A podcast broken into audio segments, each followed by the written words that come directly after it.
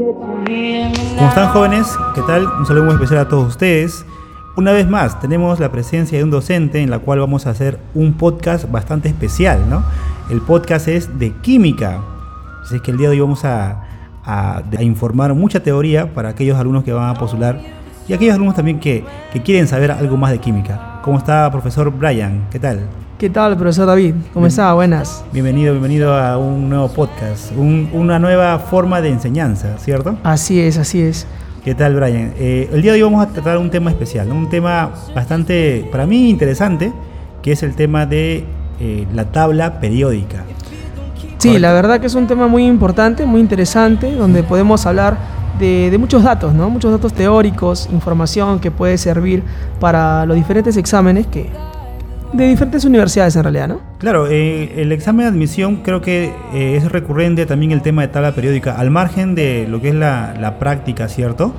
Eh, también la teoría hay que saber, ¿no? Para poder resolver algunas preguntas. Claro, así es, ¿no? Así, la- en realidad la, la mayoría de temas, ¿no? Del Mm. curso de química tiene una parte teórica, una parte práctica y muchos a veces eh, dejan de lado la parte teórica, cuando en realidad yo creo que en los últimos años Es importante. es importante, ha venido bastante, así que se tiene que saber. Aparte, si sabes teoría, ya la práctica también. Por supuesto, ¿no? Eh, Claro. eh, ese, ese es el orden, ¿no? Ese es el orden. Primero Primero- la teoría, Exacto. después la práctica y ya ahí creo, creo que nos va a ir muy bien. Ya, entonces, a todos aquellos alumnos que están en el bloque B, ¿no? Bloque B, Bloque B. humana, enfermería, como también el bloque A. Bloque A. Bloque A, bloque C y D. C y D también. Eh, Lo que sucede es que en APAR siempre eh, motivamos a los, a los alumnos a que sean completos, ¿no? Eh, porque creo que le da una ventaja a otros que solamente se centran en su bloque.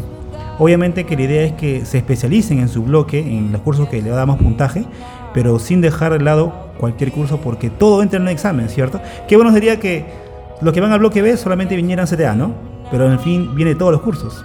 Tiene que ser completito. Tiene que ser completo. completito, así es. Bien, Brian, entonces empecemos con el tema de tabla periódica. Una, una preguntita como para que te puedas explayar, ¿no? Para, Para comenzar. comenzar. Eh, la tabla periódica actual eh, tiene una división. La Claro. división, ¿cuál es, Brian?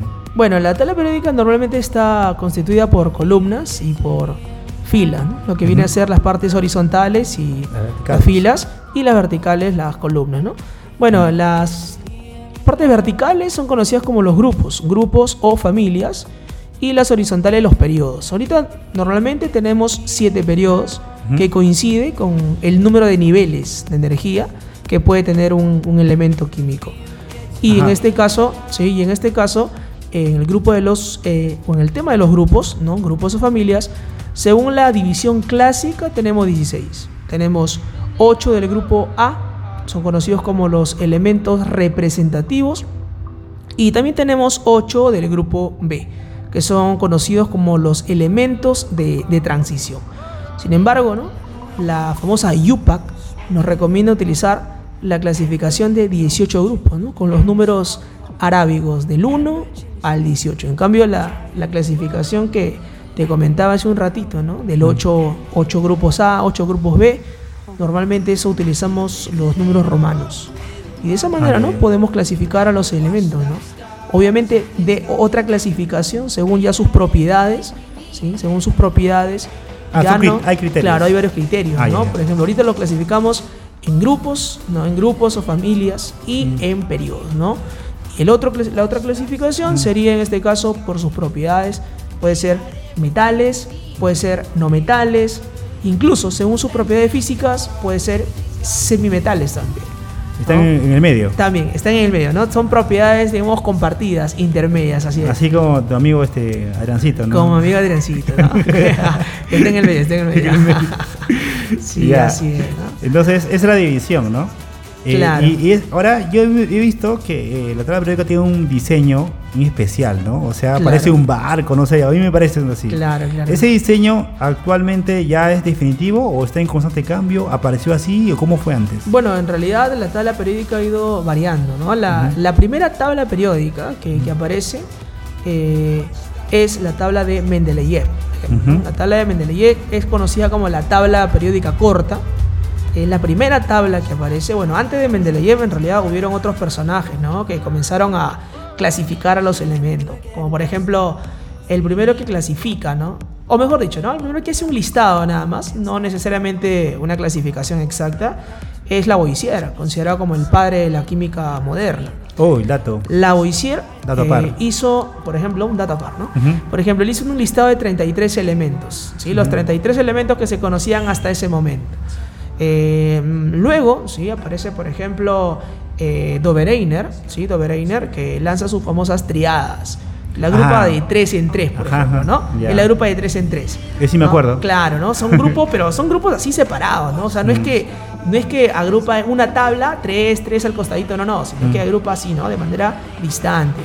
Eh, pero bueno, eso de ahí fracasó porque se fueron descubriendo más elementos Y no ya no cumplía. No, ya no cumplía, la, la, Ah, ya. la- la regla ya no cumplía. Ah, ¿no? creo, creo, si no más recuerdo, que, este, es que las propiedades del tercero tenían que ser igual al, al principio. La del medio. Del medio, ¿no? Sí, no es que eran tres, Ah, los dos extremos. Ah, en realidad, él nos hablaba bastante del peso atómico. Él nos decía, Ah, la semisuma o el promedio, en este Ajá. caso, ¿no? ¿Sí?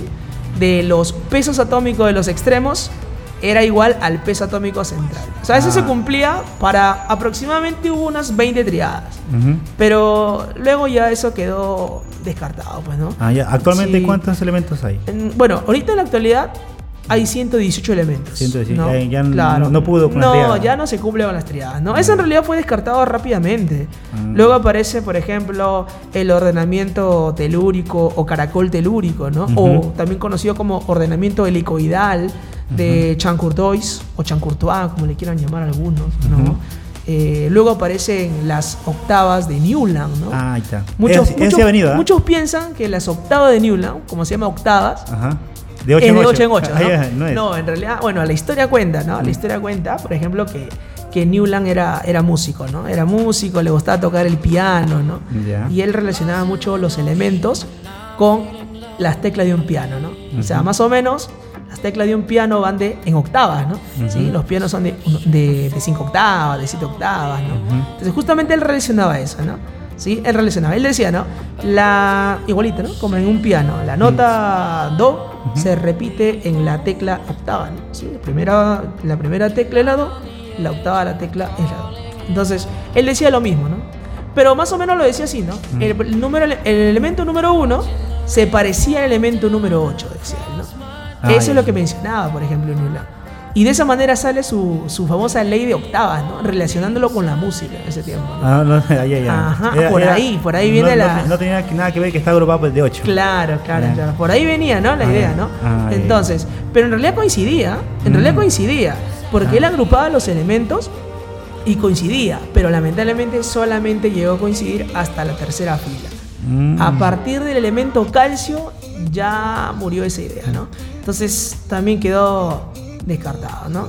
Brian, Así ahorita, es. ahorita podemos decir entonces que la tabla periódica, que ya sufrió varios cambios, es una tabla periódica perfecta.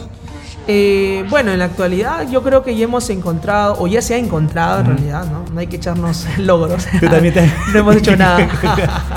no, Brian, claro. Brian, Brian es de acá también, perteneciente, Claro. perteneciente de la Yupac, UPAC. Claro, claro, por supuesto. Aquí está. Representante de la UPAC. Claro. Ya. Bueno, Ya. la- ya bueno, ya se ha encontrado en realidad, ¿no? Mm. Lo que es un ordenamiento correcto, ¿no? Porque, por Mm. ejemplo, mira, justamente llegando al tema que, que conversábamos Ajá. sobre la tabla periódica de, de, de Mendeleev, ¿no? La tabla periódica de Mendeleev. Eh, él, por ejemplo, ordenaba los elementos según el, el peso atómico. Ya. O sea, lo mismo que había hecho, por ejemplo, Dobereiner, lo mismo que hizo, por ejemplo, Chancourtois, ¿no? Lo mismo que hizo, por ejemplo, eh, Newland, Ujú. ya lo, lo sigue haciendo Mendeleev, ¿no? Mm. O sea, la tabla periódica de Mendeleev es la primera tabla periódica. Por eso a Mendeleev se le considera como el padre de la tabla periódica, ¿no? Ajá, Sí, dato. Como el padre de la tabla periódica porque es el primero que hace un ordenamiento de esa manera, ¿no? Ahora, la tabla periódica de, de Mendeleev en realidad eh, va a estar conformado por ocho grupos, ¿sí? Por ocho grupos, eh, de los cuales, ya, de los cuales, obviamente, lo que se rescata es que hace la primera tabla periódica, que trata de ordenar los elementos, pero tiene muchos errores. Como por ejemplo, eh, le asigna una sola valencia ¿sí? a todos los elementos de un solo grupo, cosa que en la actualidad no es así. Los elementos pueden tener diferentes, diferentes valencias. Por eso pueden formar diferentes compuestos. ¿no? El, el- el ejemplo más claro puede ser, por ejemplo, la existencia del monóxido de carbono y la existencia del dióxido de carbono. O sea, ahí tenemos dos elementos. Unido carbono con oxígeno, pero con diferentes valencias. Claro. Entonces, la tabla periódica de, Mendel- de Mendeleev no, en este caso, consideraba eso. Ese es un error, ¿no? Otro error de, de Mendeleev, o quizá una desventaja de su tabla, es que no separaba ¿no? directamente los metales con los no metales. O sea, todos estaban juntos. ¿sí? O sea, no había un orden que decía por aquí los metales, por aquí los no metales, como es en la actualidad, por ejemplo, ¿no? Y bueno, el, error también era que a pesar de que él quería ordenarlos de- con el peso atómico, había en algunos casos que no coincidía, no cumplía ese orden. Y lo arreglaba de tal manera, ¿no? Entonces, la tabla fue defectuosa. La tabla fue defectuosa. Pero aunque no lo creas, eh, en esta tabla, o mejor dicho, ¿no? En base a esta tabla, se inspira, se inspira también Werner, ¿no? Se inspira Werner, el que diseña la tabla periódica actual. Ajá. Pero acá hay un dato, ¿ah? No hay, que, no, sí, no hay que confundirnos quién diseña la tabla periódica actual con quién es el que nos da la ley periódica actual. Ah. Ah, son, dos cositas, son dos cosas diferentes. Entonces, mira, eh, antiguamente, como ya le hemos mencionado, se ordenaba según el peso atómico. O sea, Ujú. cosa que fue un fracaso, ¿no? Cosa que fue un fracaso. Pero Henry Moseley, Henry Moseley, considerado como el, que- el autor de la ley periódica actual, ¿sí? Henry Moseley, considerado como el autor de la ley periódica actual, luego de realizar su experimento con los rayos X, él ya va a llegar a la conclusión que justamente, ¿no? Los elementos químicos, sus propiedades, están en, en función directa a lo que es el número de protones. Es decir, al número atómico, por ejemplo, ¿no? Sí, al número atómico. Ya no al peso atómico, ya dejamos de lado el peso atómico y ahora hablamos del número atómico, el famoso Z, ¿no? El famoso Z. ¿Sí? Para aquellos que les guste esa famosa ecuación, el asno, Asno. ahí está, el asno, ya, esa misma Z del asno, ¿no? Ahí.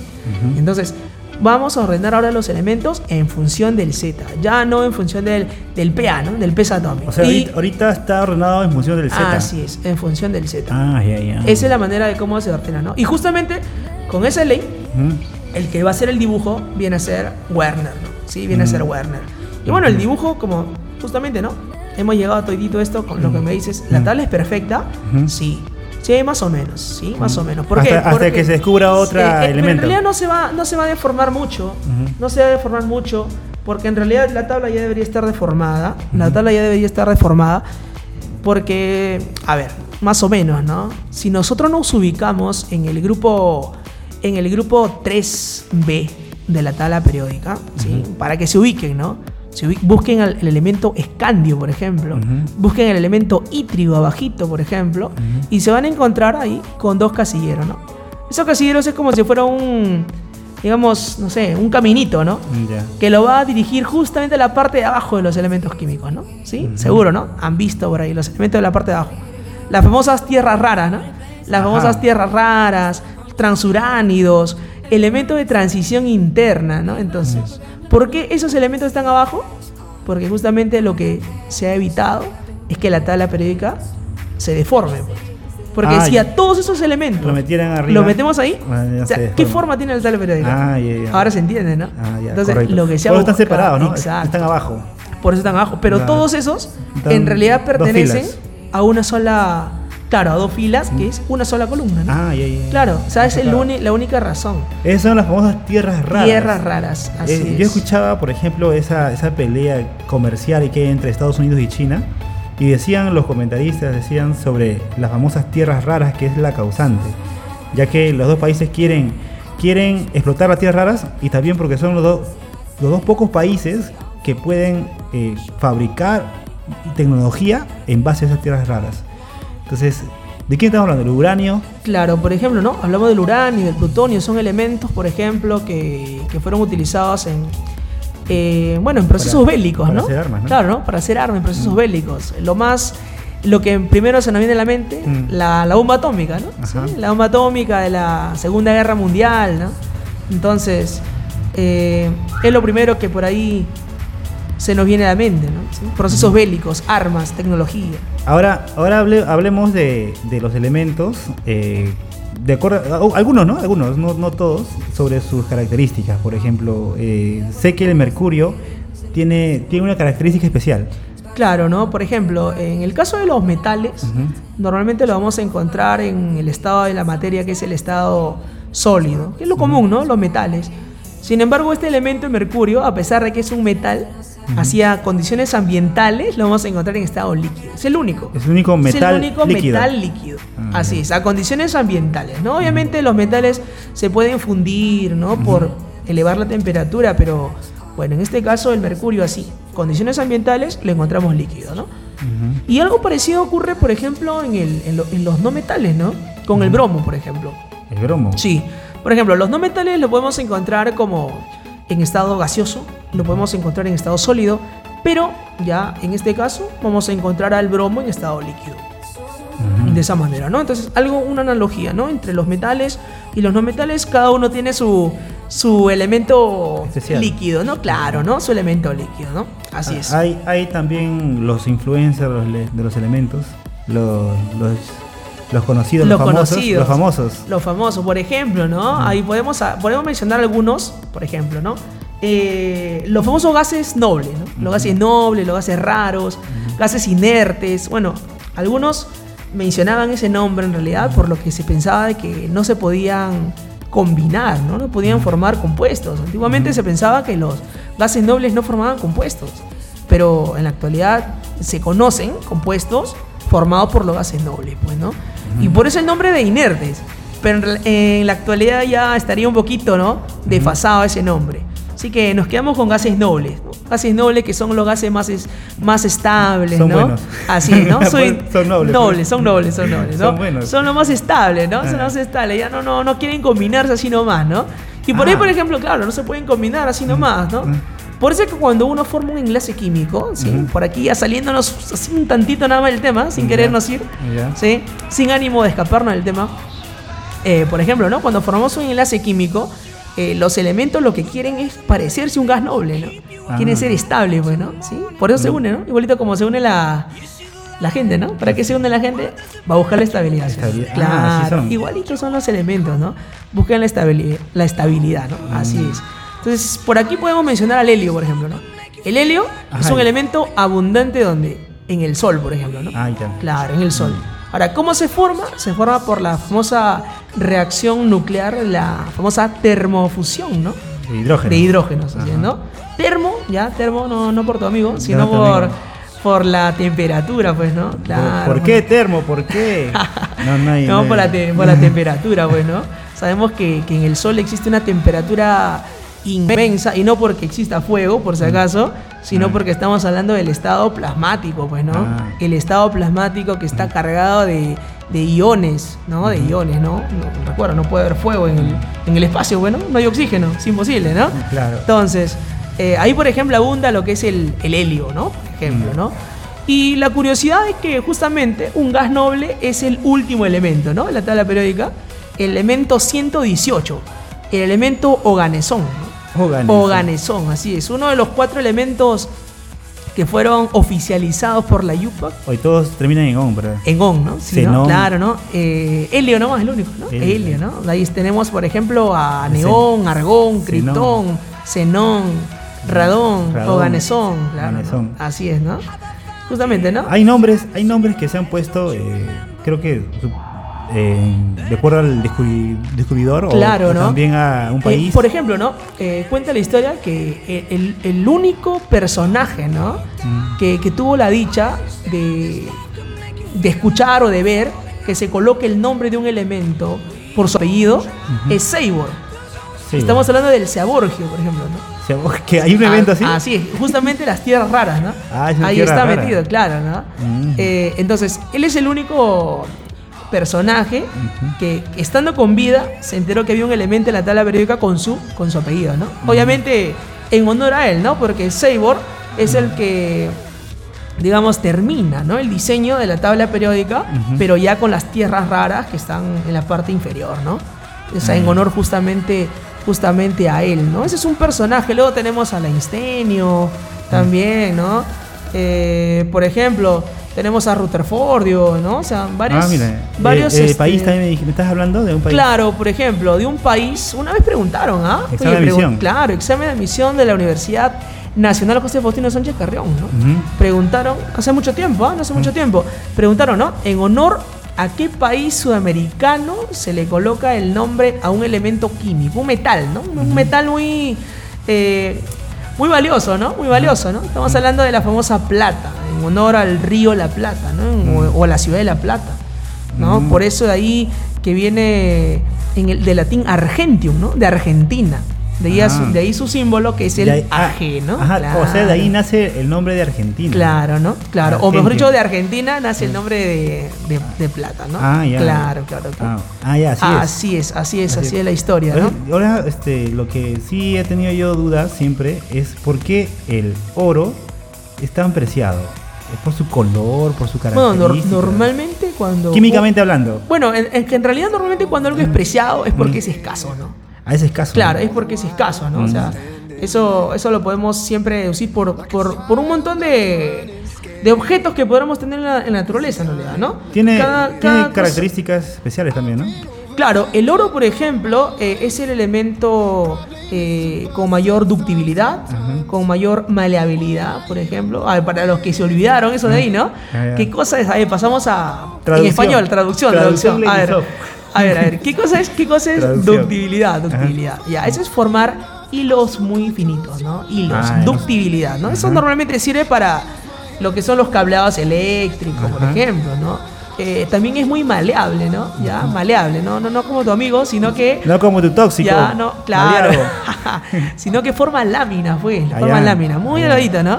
Por ejemplo, ¿no? En el experimento que hizo el famosísimo Rutherford, eh, para poder eh, justamente demostrar la existencia del núcleo atómico, él utiliza lo que es el pan de oro, ¿no?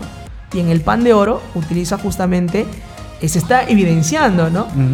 Tal, eh, digamos, la, la fineza que puede tener en la lámina, Ah, sí. ¿sí? ¿Por qué? Porque el oro es un elemento muy maleable, ¿no? Muy maleable. Eh, también me decías Así que es. es, es el mejor conductor de la, de electricidad. No, el mejor conductor de la electricidad es la plata. Ah, la plata. la Sí, plata. justamente del elemento que Pero- estábamos hablando. Pero no le ponen los cables. Eh, claro, ¿no? Si no, O se lo roban. Claro, ¿quién se poner? Normalmente ponen otro tipo de elemento, cobre, porque Cobre. es el segundo, ¿no? El segundo es. El segundo mejor conductor de electricidad, por ejemplo, es el cobre, y el tercero ya viene a ser el oro, ¿no? Ah, ya. Claro, recién el oro está en, en tercer lugar. Ah. Así es, así es, así es. Hasta ahora, eh, creo que es eh, toma un montón de tiempo eh, saber y explicar cada característica de cada elemento, ¿no? Es un universo, creo, ¿cierto? Aparte que se ha formado esa información a través de muchos años. Creo que nos, nos este, costaría hacer varios podcasts para poder explicar todo lo que tiene que ver con la tabla periódica, que es, es un tema especial y también un tema que abarca mucha teoría, ¿no? Entonces creo que por ahí es muy, muy rico en información. Sí, la verdad que sí, ¿no? De aquí podríamos estar hablando un montón de rato más y, y nunca acabar quizá, ¿no? Podríamos hablar de cada elemento. De cada elemento, ah, de cada cada- elemento, qué compuesto forma. ¿Dónde está? ¿no? ¿Dónde está? ¿Dónde se ubica? ¿no? Claro. Porque ahora eh, que lo mencionas, también sobre la ubicación, eh, los elementos no están así separaditos como lo vemos en, la- en Exacto, imágenes, ¿no? claro. Están todos mezclados. Claro, por ejemplo, este, sin ánimo de profundizar tanto, ¿no? Este, hay algunos elementos que sí le encontramos libre, ¿no? Como por ejemplo la plata, el oro. Están esos sí separados. Están, separados. Ajá. Pero por ejemplo, si nosotros hablamos del sodio, del litio, el potasio, ellos no están formando, ellos están formando sales, están Ajá. formando óxidos, o sea, no se Mm. encuentran este, libres en la naturaleza, ¿no? Entonces, ya los tenemos que, que separar por algún método, ¿no? Mm. Algún método ya sea de electrólisis, ¿no? Entonces, no lo encontramos, ¿no? Libre. El aluminio, por ejemplo, ¿no? No lo encontramos libre. Mm. Así es, ¿no? Son detalles que supongo que las empresas ya que se dedican a la Claro. explotación, ya ellos, ellos se encargan de la, de la separación, ¿no? Así es, así es. Muy bien, jóvenes, hemos llegado a la parte final de este podcast, muy interesante.